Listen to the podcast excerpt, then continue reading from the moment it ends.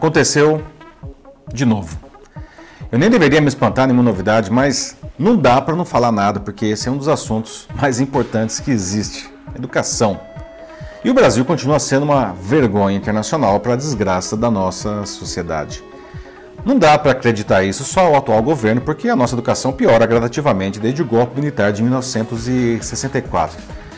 Mas eu fico aterrorizado é, diante das perspectivas sombrias, para dizer o mínimo, da aparente ausência de vida inteligente na liderança educacional do país desde janeiro. Um verdadeiro show de horror com novos espetáculos grotescos a cada semana. Se a gente seguir nessa linha, a gente não vai mais disputar em qualidade com a Argentina, como acontece agora, e já é bem ruim. A gente vai brigar com as Filipinas, o país avaliado com a pior educação do mundo. Mas afinal de contas, por que a nossa educação é tão ruim? Caramba, não tem como a gente melhorar isso o que a gente precisa fazer para sair dessa situação? Eu sou Paulo Silvestre, consultor de mídia, cultura e transformação digital, e essa é mais uma pílula de cultura digital para começarmos bem a semana, disponível em vídeo e em podcast. Na terça passada, 3 de dezembro, a OCDE, a Organização para a Cooperação e Desenvolvimento Econômico, divulgou os resultados do mais recente PISA, o Programa Internacional de Avaliação de Estudantes, que trouxe dados de 2018. Foram avaliados estudantes de 15 anos de 79 países e territórios do mundo todo em três áreas. O Brasil ficou em 57º lugar em leitura, 66º em ciência e 70º em matemática. Ou seja, a gente está entre os 20% piores países do mundo em educação. Que vergonha! É muito, muito ruim para a oitava economia do mundo e para um país que tem a pretensão de ingressar no grupo dos países desenvolvidos. Isso não vai acontecer só porque o governo quer. E os Estados Unidos não vão nos ajudar, como já deixaram claro, aliás. Não? A gente tem que fazer por merecer isso daí. E sem uma boa educação, isso não vai rolar de jeito nenhum. Os países mais bem colocados nesse PISA foram China, Singapura, Estônia, Canadá e Finlândia. Os piores foram Filipinas, República Dominicana, Kosovo, Líbano e Marrocos. É importante entender que a educação do Brasil vai mal em avaliações internacionais, não só porque os nossos alunos aprendem pouco. A situação é mais grave que isso. No ano passado, pesquisadores da USP e do INSPER publicaram um estudo sobre o resultado do Brasil na edição anterior do PISA de 2015, em que, aliás, tivemos um desempenho semelhante a essa última. Vou deixar aqui nos comentários o link para quem quiser ver esse estudo, aliás, muito bacana. Enfim, eles demonstraram que nossos estudantes vão mal em avaliações, primeiramente porque eles não entendem o que está sendo perguntado. A gente também não tem equilíbrio emocional para fazer a prova, a gente gasta muito tempo nas primeiras questões e fica sem tempo para o resto. A maioria dos brasileiros não chegou nem a ver todas as perguntas da prova porque o tempo acabou. Para piorar, a nossa resiliência e até a nossa garra são baixas. E por fim, é possível que muitos alunos não se dediquem à prova porque não vão ganhar nada com aquilo, não vale nota. E aí o pessoal simplesmente desencana. A gente tem uma geração que só se dedica se tiver uma recompensa imediata, que é péssimo socialmente. Como chegamos a isso? As políticas educacionais brasileiras das últimas décadas privilegiam métricas quantitativas e não qualitativas.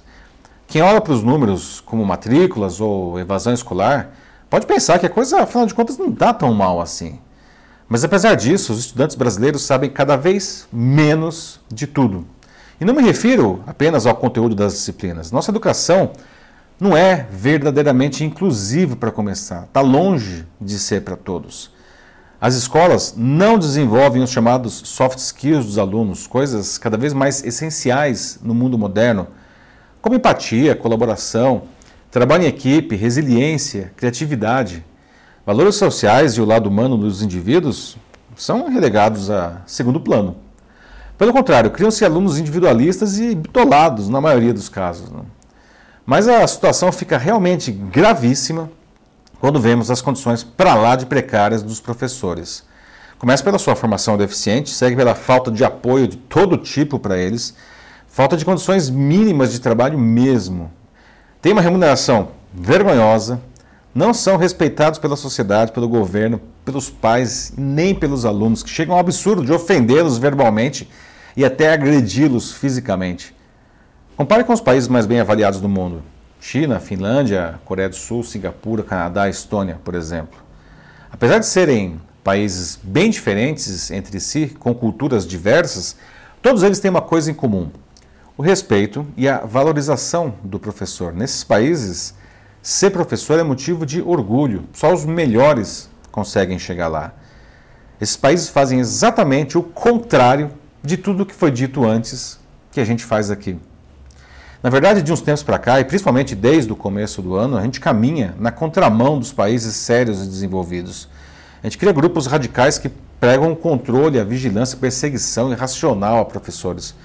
Se transformam pais e até alunos em inimigos daqueles cuja função é educar. Censuram previamente opiniões divergentes das suas, como se só as suas, aliás, fossem corretas. Cria uma perigosíssima e perniciosa mistura entre educação e religião. Em resumo, torna o trabalho do professor, que já era muito ruim por aqui, algo intolerável. Bom, adivinha só o que acontece? Professores cada vez piores, educação cada vez pior.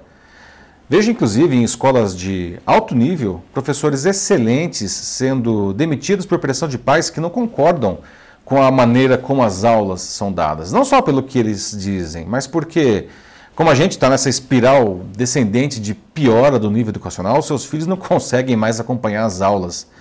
Como esses filhos, para piorar, ainda são super protegidos, não tem um mínimo de resiliência. E as escolas que se tornaram negócios demitem alguns de seus melhores quadros porque são incapazes de lidar com esses pais super protetores e furiosos. Disso tudo, saem alunos cada vez piores, bitolados, duros mesmo, incapazes de viver em um mundo que se moderniza a passos largos. Além de exportador de matéria-prima, em breve a gente vai ser o país de mão de obra de baixa, baixíssima qualificação, com profissionais prontos para serem substituídos por robôs. O que as nossas crianças vão fazer daqui a 20 anos? Tanto se discute o futuro do trabalho, quando antes disso a gente tem que discutir o futuro da educação. Aliás, o futuro não, né? O presente da educação. Olha o que temos hoje à nossa volta. 12 milhões e meio de desempregados, 5 milhões de desalentados, que são aqueles que já até desistiram de procurar emprego. Você acha que isso é só por causa da crise econômica? Não é não. Muitas dessas pessoas não são capazes de se reinventar diante da extinção dos seus empregos. Então o que a gente tem que fazer? Bom, primeira coisa, colocar pessoas realmente capazes e com bom nível na liderança da educação, né? tirar esse pessoal que não entende nada do tema e só fica lá sapateando e esbravejando contra qualquer coisa que não esteja alinhada com a sua visão estreitíssima de mundo. Né? Depois a gente precisa reeducar a nossa sociedade para que as pessoas abandonem esse extremismo maniqueísta de direita e esquerda que a gente está vivendo, que são incapazes de conviver com diferenças. A gente só aprende quando a gente convive com harmonia e respeito com quem pensa diferentemente de nós. Outra coisa, boa educação não pode continuar sendo o privilégio dos mais ricos. O PISA escancarou a diferença na performance dos estudantes brasileiros das escolas de elite que se equiparam aos melhores do mundo com os das escolas públicas, que pareiam com os piores países. Especialistas em educação afirmam que um país só se desenvolve se a educação for realmente boa para todos. Por fim, e absolutamente essencial, temos que resgatar o valor do professor. Sem professores verdadeiramente valorizados, preparados, bem remunerados, nossa educação nunca, nunca vai melhorar. E o Brasil nunca será respeitado internacionalmente.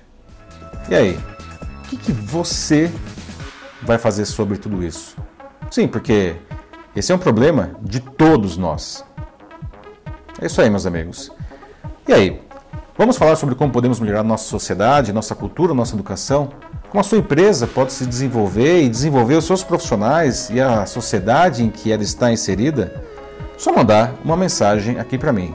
Eu sou Paulo Silvestre, consultor de mídia, cultura e transformação digital. Um fraternal abraço. Tchau.